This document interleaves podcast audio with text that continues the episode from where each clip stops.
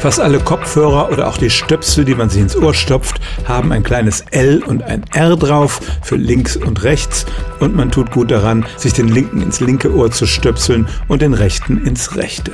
Oft sind die auch anatomisch so geformt, dass es sehr unbequem ist, wenn man die beiden Stöpsel vertauscht. Aber wenn es zum Beispiel dunkel ist, dann vertut man sich da auch manchmal und die Frage ist, trübt das den Hörgenuss, wenn Sie Podcasts oder auch Musik hören? Die Antwort ist, praktisch alle Musikaufnahmen sind Stereo. Es gibt einen rechten und einen linken Ton und wenn Sie die Stöpsel vertauschen, dann sind auch links und rechts vertauscht.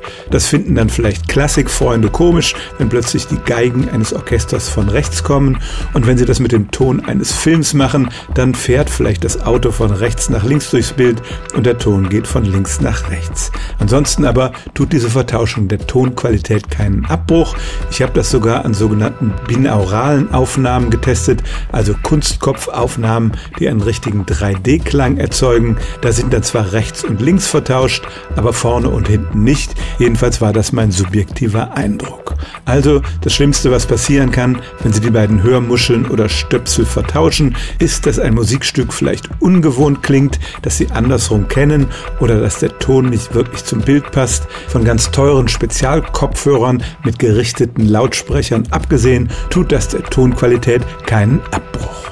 Stellen auch Sie Ihre alltäglichste Frage unter stimmtz.radio1.de.